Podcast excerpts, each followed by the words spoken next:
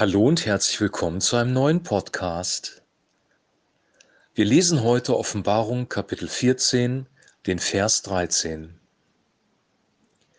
Und ich hörte eine Stimme aus dem Himmel sagen, Schreibe, glückselig die Toten, die im Herrn sterben, von nun an. Ja, spricht der Geist, damit sie ruhen von ihren Arbeiten, denn ihre Werke folgen ihnen nach. Soweit der heutige Text. Wir haben heute nur einen Vers als Text, aber dieser Vers steht thematisch auch für sich alleine und ähm, hat auch eine besondere Bedeutung, weil dort eine Stimme aus dem Himmel kommt. Die Stimme kommt aus dem Himmel und gibt Johannes die Antwort, äh, die, die Anweisung, etwas aufzuschreiben, nämlich, dass die Toten glückselig sind, die im Herrn sterben. Und zwar aus mehreren Gründen. Einmal ruhen sie von ihren Arbeiten oder von ihren Mühen und dann folgen ihre Werke ihnen nach. Und jetzt müssen wir über die Bedeutung dieses Verses nachdenken, weil das nicht leicht zu verstehen ist. Erstmal ist die Frage, was bedeutet es, in Christus oder im Herrn zu sein und im Herrn zu sterben? Was bedeutet das? Ich möchte ähm, einen Sprung machen in Galater Kapitel 3 ab Vers 26, weil da wird das erklärt. Da aber der Glaube gekommen ist, sind wir nicht mehr unter einem Erzieher. Das sagt erstmal der Vers 25, um klarzumachen, wir sind nicht mehr unter dem Gesetz. Und dann ab Vers 26 passiert Folgendes. Denn ihr alle seid Söhne Gottes durch den Glauben an Christus. Denn so viele ihr auf Christus getauft worden seid, ihr habt Christus angezogen. Da ist nicht Jude noch Grieche, da ist nicht Sklave noch Freier, da ist nicht Mann und Frau, denn ihr alle seid einer in Christus. Also hier macht Paulus sehr deutlich klar, was es bedeutet, in Christus zu sein. Und hier werden zwei Dinge genannt, nämlich einmal unsere Taufe und dann unser Glaube in oder an Christus. Und hier wird sogar darüber gesprochen, dass wir Christus anziehen. Also wie eine Kleidung, wie ein neues Kleid, wie ähm, ja, wie einen Mantel ziehen wir Christus an. Was bedeutet das jetzt ganz genau? Im Glauben zu sein oder im Glauben zu sein oder im Glauben zu leben bedeutet erstmal das vollkommene Opfer Jesu Christi anzunehmen. Das, was Gott für uns getan hat. Den stellvertretenden Sühnetod von Jesus für uns persönlich anzunehmen.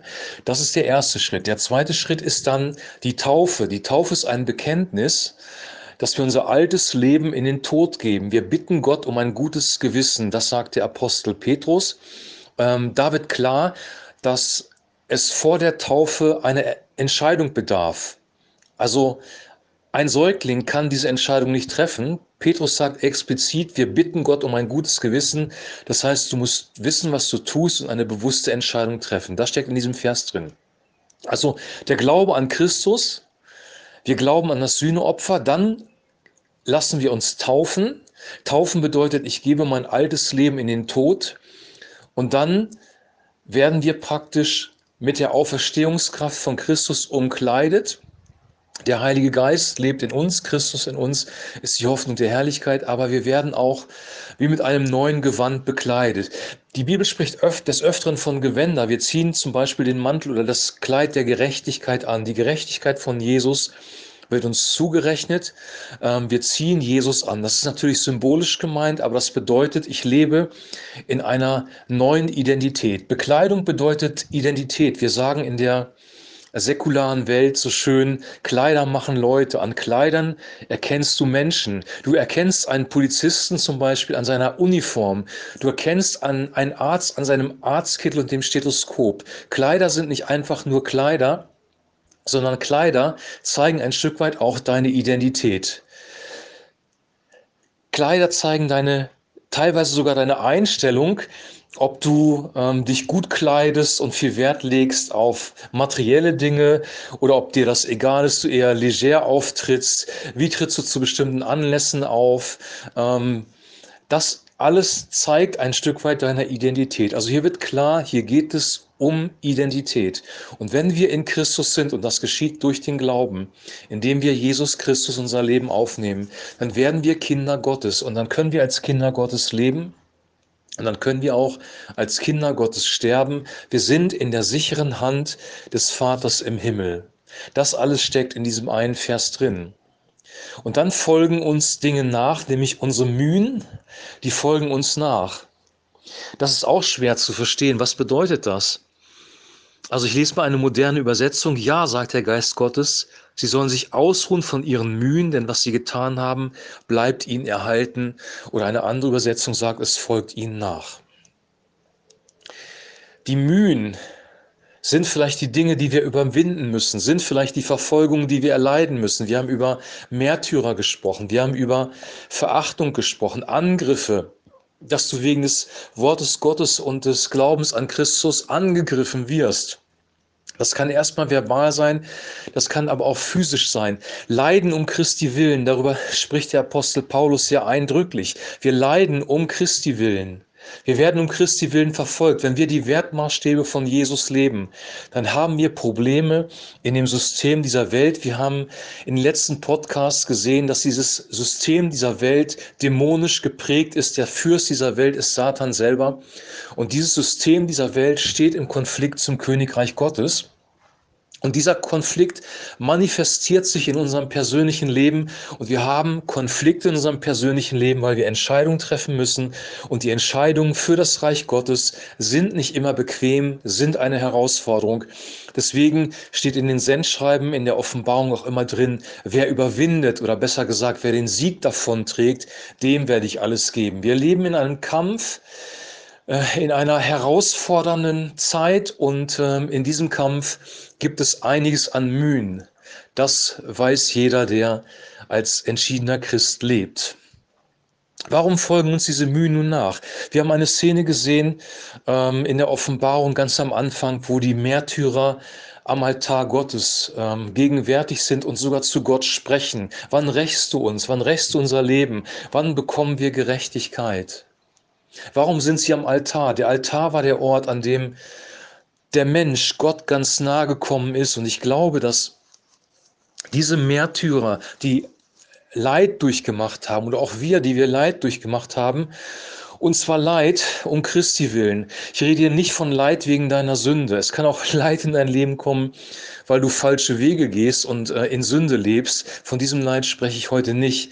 Ähm, das Leid ist eine andere Kategorie. Da kommen wir raus und zwar sehr leicht durch Vergebung, indem wir Gott um Vergebung bitten und einen neuen Weg einschlagen. Aber hier geht es um Leid um Christi willen.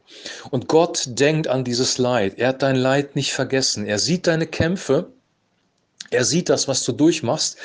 Und die Offenbarung sagt sogar, er wird alle Tränen von unseren Augen abwischen. Gott ist ein guter Gott, der sich um uns kümmert und der nicht vergisst, was dir hier auf dieser Erde passiert ist. Der dein Leben wiederherstellen wird, der dir eine neue Identität gibt und am Ende des Tages werden die Tränen aber erst im Himmel abgewischt werden. Wir werden hier noch durch einige Trauer gehen müssen. Und ähm, das solltest du realistisch mit einpreisen in dein zukünftiges Leben. Das war in deinem bisherigen Leben auch so. Und das Paradies auf Erden werden wir hier nicht schaffen können, weder in der Gemeinde noch im säkularen Bereich. Leute, die das glauben, dass es die perfekte Gemeinde gibt oder dass wir die Gesellschaft einnehmen für Jesus und dass wir eine paradiesische Erde haben werden, durch die Aktivitäten von Menschen, die sind getäuscht, das wird nicht passieren. Gott selber wird das tun und er wird uns erretten aus der großen Bedrängnis und unsere Tränen abwischen von seinen Augen. In diesem Vers ist sehr viel Trost drin. Nämlich einmal die Verheißung, dass wir in Christus sein können, die, die in ihm sind, im Herrn sind, geborgen, verborgen, geschützt und bewahrt und versorgt. Der Heilige Geist ist in uns, weil Christus in uns lebt. Wir können in Christus in einer neuen Identität leben und die Schwierigkeiten, die wir durchmachen, die sind nicht umsonst. Wir werden, ähm, wir werden für diese Mühen auch ein Stück weit belohnt. Es gibt sowas wie eine, eine Belohnung im Himmel, auch für diejenigen, die überwunden haben. Das sagen die Sendschreiben in der Offenbarung sehr, sehr klar. Ich wünsche dir und ich wünsche mir jetzt, dass wir das verstehen und realisieren, was in unserem Leben hier wirklich passiert, wenn wir Christen werden, wenn wir anfangen an Jesus zu glauben. Das ist nicht eine theoretische Kopfsache. Wir leben unser Leben ganz normal weiter und glauben, dass wir irgendwie erlöst sind, sondern wir sind transferiert in das Königreich Gottes. Wir leben unter einer anderen Herrschaft. Wir sind im Prinzip keine Bürger mehr dieses Landes, sondern ein, wir sind Bürger geworden des Königreiches Gottes. Ja, mehr noch. Die Bibel sagt sogar, dass wir Kinder Gottes geworden sind. Du bist ein Kind Gottes geworden. Du lebst nach neuen Spielregeln. Die Regeln, die Gott dir gegeben hat, sind auch neu. Das musst du auch berücksichtigen für dein Leben. Nach neuen Werten. Und das sind die Werte, die Jesus uns im Neuen Testament weitergegeben hat. Wenn ihr meine Gebote haltet, ähm, dann liebt ihr mich wirklich, sagt er im Johannesevangelium an einer Stelle sehr explizit, sehr klar. Wir sind errettet aus Glauben, das heißt, die Kraft dafür bekommen wir von Gott selber. Wir bekommen auch dieses neue Gewand, oder besser gesagt, in Christus zu sein, von Gott geschenkt. Das ist ein Gnadengeschenk, das musst du dir nicht verdienen. Was du tun musst, ist dein altes Leben in den Tod geben. Wir sollen unser Kreuz auf uns nehmen täglich. Und die Taufe ist ein, ein Symbol sozusagen dafür. Und es ist wichtig, eine bewusste Entscheidung dafür zu treffen. Das alles zusammengenommen ähm, möchte ich dir heute weitergeben. Stell dich darauf ein, dass der ein oder andere Kampf noch kommen wird. Wir werden nicht kampflos durchs Leben gehen. Aber Gott verheißt uns nicht nur, dass wir, dass er im finsteren Todestal bei uns ist, wie es der Psalm 23 ausdrückt, sondern hier steht sogar, sie werden sterben in Christus. Und das heißt, du kannst, wenn du, wenn der Zeitpunkt für dich gekommen ist, in die Ewigkeit zu gehen, kannst du in Christus sein und wirst innerlich, innerlich Ruhe und Frieden haben, wenn du mit ihm verbunden bist. Auch wenn es vielleicht eine Zeit lang druckig wird, wenn Krankheit oder Not kommen können. Ähm, am Ende des Tages gehst du in das Königreich von Jesus Christus ein. Du bist ein Bürger seines Reiches. Und wenn wir sterben, wechseln wir nur den Aufenthaltsort. Wir sind immer noch lebendig und sind dann in seiner Gegenwart. Ich wünsche dir, dass das tief in dein Herz hineinfällt, dass du diese Erkenntnis, dass diese Erkenntnis wie die Sonne am Morgen aufgeht, in deinem Herzen aufgeht und äh, du dich darauf freust und dein Leben, dein Leben in diesem Sinne auch gestaltest. Wir haben eine Perspektive für die Ewigkeit und wir haben hier noch eine begrenzte Zeit auf der Erde zu leben. Und hier gilt es, unser Leben richtig auszurichten. Das wünsche ich mir und das wünsche ich dir. Jetzt wünsche ich dir noch einen super gesegneten Tag. Wir hören uns morgen wieder. Bis dahin alles Gute. Shalom.